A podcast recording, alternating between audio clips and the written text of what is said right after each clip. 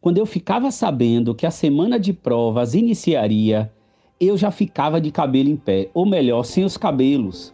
Quem é que nunca se desesperou quando a semana de provas começou? Tem outros que roem as unhas, não é verdade? Porque provas apontam que o tempo de estudo e conhecimento adquirido serão avaliados.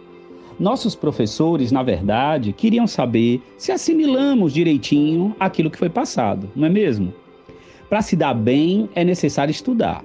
Não vou incluir aqui a cola como uma das ferramentas de uso, porque você já deve ter se arrependido caso tenha usado ela em algum momento. Bom, o idoso que deseja frutificar, o jovem trainee que anseia a posição executiva, o mais jovem que anseia passar em uma boa faculdade pública e os adultos que se preparam para ser pais, por exemplo, precisarão sempre buscar pelo conhecimento para que, ao seguir das instruções, obtenham êxito na sua jornada. A questão é que o puro conhecimento, ainda que profundo, não garantirá a sua aprovação no momento da prova prática. Chegará o momento em que o jovem médico terá que realizar a cirurgia seguindo a teoria que aprendeu. Será necessário mostrar que seguirá as instruções aprendidas. O momento da prova prática chegará para todos, no instante desse desafio, mostraremos o quanto confiamos nas instruções que recebemos. O medo de falhar, de não conseguir, de não vencer, de não ter o que comer, de não ter o que vestir, de sermos envergonhados, nos pressionam a termos atitudes diferentes das que são propostas nas instruções que recebemos. A questão é que caímos. Adão foi o representante de toda a humanidade. O desequilíbrio invadiu a nossa gestão. A queda gerou problemas no nosso relacionamento, olha só, com Deus, no relacionamento com a criação, no relacionamento com o próximo e no relacionamento conosco mesmo. Haja problemas, querido. Ou seja, temos problemas no relacionamento intrapessoal, na gestão dos nossos sentimentos e emoções, que inclusive é a base para o relacionamento interpessoal. A capacidade de gerir nossos sentimentos e emoções foi impactada pelas cenas detalhadas em Gênesis 3. Aquilo ali não é uma ficção, é a realidade. Aliás, é a nossa realidade. Adão e Eva se esconderam da presença de Deus por medo e vergonha. Foram afetados na comunhão com o Pai e também na forma de ver a si mesmo. Nós precisamos saber disso pois esse diagnóstico nos faz reconhecer a urgência que temos em levar nossos sentimentos e emoções para a cruz. Eles precisam ser redimidos. Eles precisam se dobrar diante da perfeita mente e caráter de Cristo. Eles precisam ser conduzidos a confiar em Deus. Temos que ensiná-los. Nós vamos ensiná-los. Israel rejeitou ao Senhor quando pediu um rei como das outras nações. O próprio Deus o governava, mas a sua confiança no Todo-Poderoso parecia um dado mar, ora aqui, ora acolá. O Senhor respondeu a Samuel: Eles me rejeitaram como rei, assim como fizeram desde o dia em que os tirei do Egito, prestando culto a outros deuses, confiando sua adoração a outros deuses. No deserto, o povo foi provado por Deus ele disse que por meio do pão que cairia do céu, a confiança no Criador seria posta à prova. Eles seriam testados se seguiam, se seguiriam ou não as suas instruções.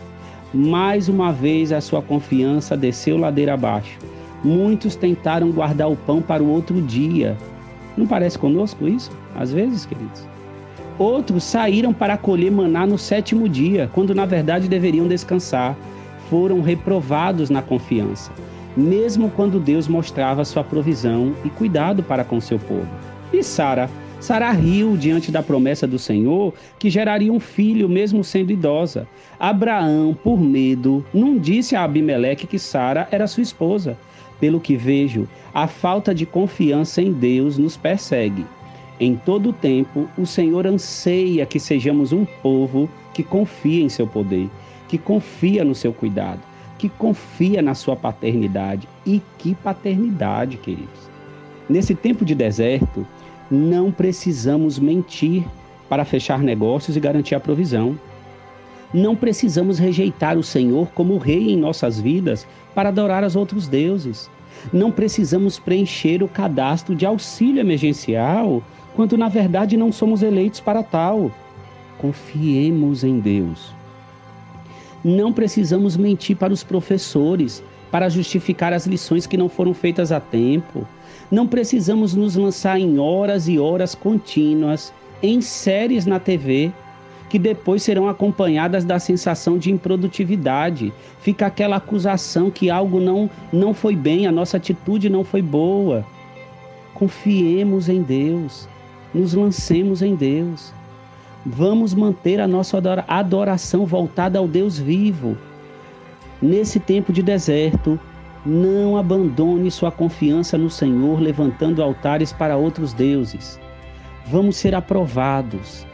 Ele é o Senhor, o nosso Deus, o nosso protetor, o nosso provedor, o nosso Senhor, o nosso Rei, o nosso Salvador. Não rejeite o Senhor como único Rei. Levante um altar ao Senhor. Por meio de Adão, nós fomos feitos pecadores, perdemos nossa perfeita confiança no Senhor.